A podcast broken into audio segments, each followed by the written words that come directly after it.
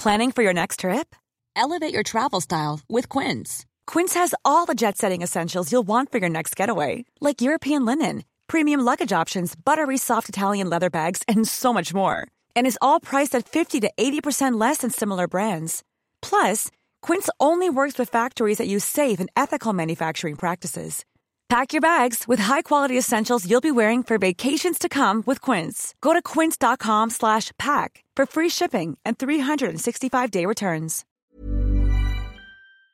Vamos a charlar con Fernando Galindo, él es diputado federal del el PRI, eh, fue subsecretario de egresos en la administración anterior del presidente Enrique Peña Nieto y me da mucho gusto saludarlo. ¿Cómo estás, Fernando? Muy buenos días, gracias por tomarnos la llamada. ¿Qué tal, Mario? Es un placer estar contigo y con todo el auditorio. Oye, Fernando, bueno, se aprobó este fin de semana, eh, bueno, ahí, en la Cámara de Diputados, esta ley de ingresos del próximo año se va a pasar al Senado y ellos, eh, pues los senadores sabrán de ver qué modificaciones le hacen. Eh, ¿Qué nos puedes decir? ¿Cómo viste lo que se mandó al Senado finalmente, lo que acordaron ahí en la Cámara de Diputados? Pues mira, en términos generales la ley de ingresos tuvo pocas modificaciones en la Cámara de Diputados. Eh, se viene casi exactamente conforme lo envió el Ejecutivo, una ligera modificación eh, sobre la renta, ligera en comparación con el monto total de, lo que se va a recaudar, de seis mil millones eh, de pesos. Ese fue el incremento que se hizo ahí en la Cámara de Diputados, donde hemos dicho que nos preocupa un poco si algunas de las variables macroeconómicas, sobre todo la estimación del crecimiento para el próximo año y del incremento de la plataforma petrolera. Y más allá de estar o no de acuerdo con, con la estimación, pues tiene una implicación estos incrementos eh, un poco optimistas, pues en estimar mayores ingresos de lo que realmente se puede observar el próximo año. Y eso te puede llevar a que el próximo año pues, tengas que hacer un recorte del, del gasto, eh, incrementar la deuda o el utilizar los fondos de estabilización que se han venido ahorrando en los últimos años derivados de los excedentes petroleros que se deben de usar pues para cuando sí se caiga de manera real los ingresos que están estimando para el próximo año y no pues saber que con unas estimaciones optimistas te lo vas a eh, ejercer el siguiente año.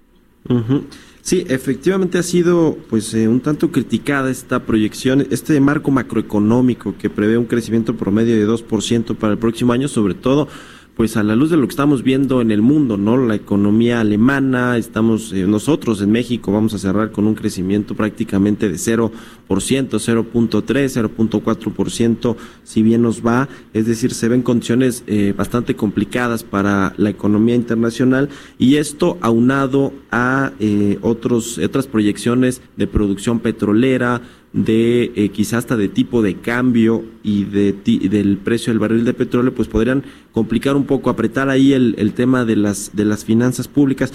¿Cómo ves esto que plantea el secretario de Hacienda de tener fondos eh, contracíclicos o una, una política más bien contracíclica para enfrentar estos periodos de estancamiento económico?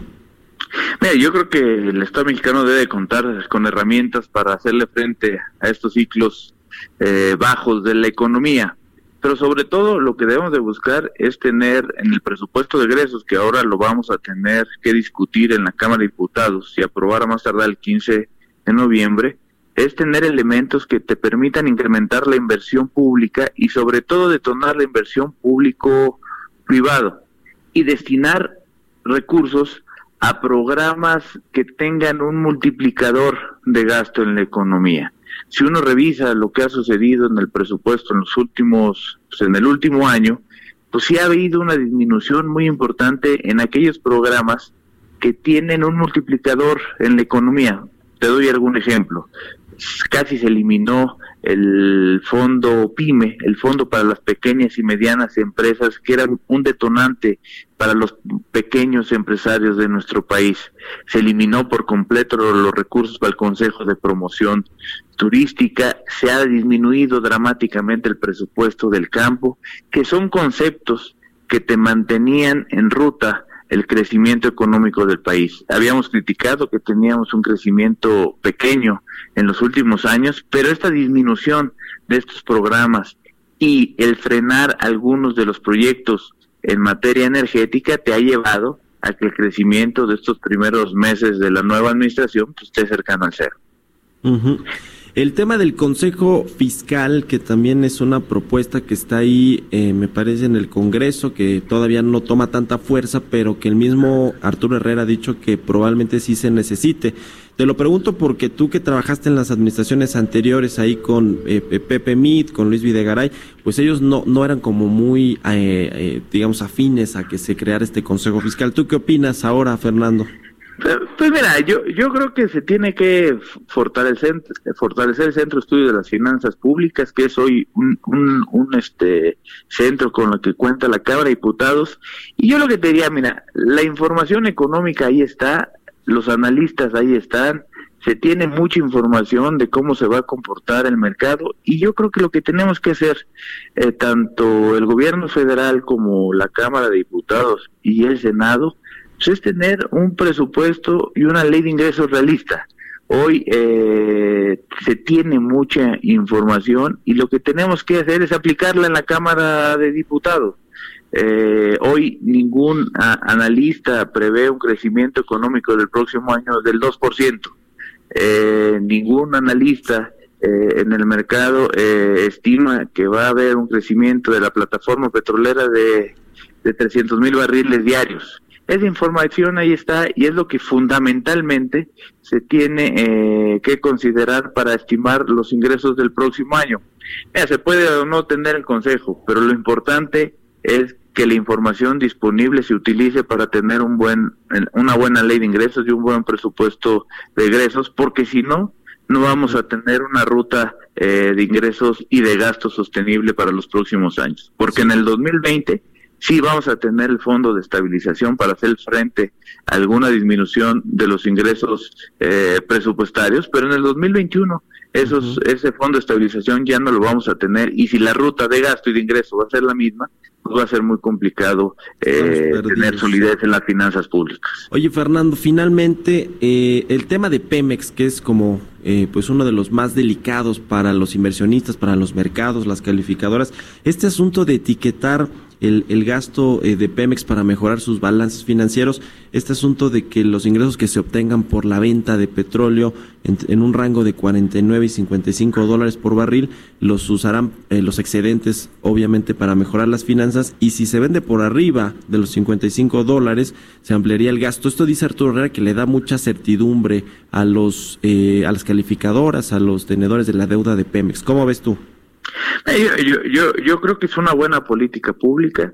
Eh, hoy Pemex tiene su presupuesto a conforme está el precio eh, del petróleo en, la ley de ingresos, que es de 49 dólares el barril, y lo que es, establece este artículo de la ley de ingresos es que entre 49 y 55 esos ingresos adicionales se vayan a mejorar el balance de Pemex. Yo creo que es una buena, una buena idea, es una buena política pública, a ver cómo lo toman los mercados, pero insisto, el problema de los ingresos de Pemex y del gobierno federal, pues bien, no viene por el lado del precio ahora, viene por el lado de que se cumpla la meta de producción petrolera, porque si esa meta de producción petrolera no se da, difícilmente se va a llegar a la estimación de ingresos de Pemex y del gobierno federal metiéndonos en un riesgo en un riesgo financiero es lo que tenemos que ir observando de que se vayan cumpliendo las metas que se prometieron en ese paquete económico.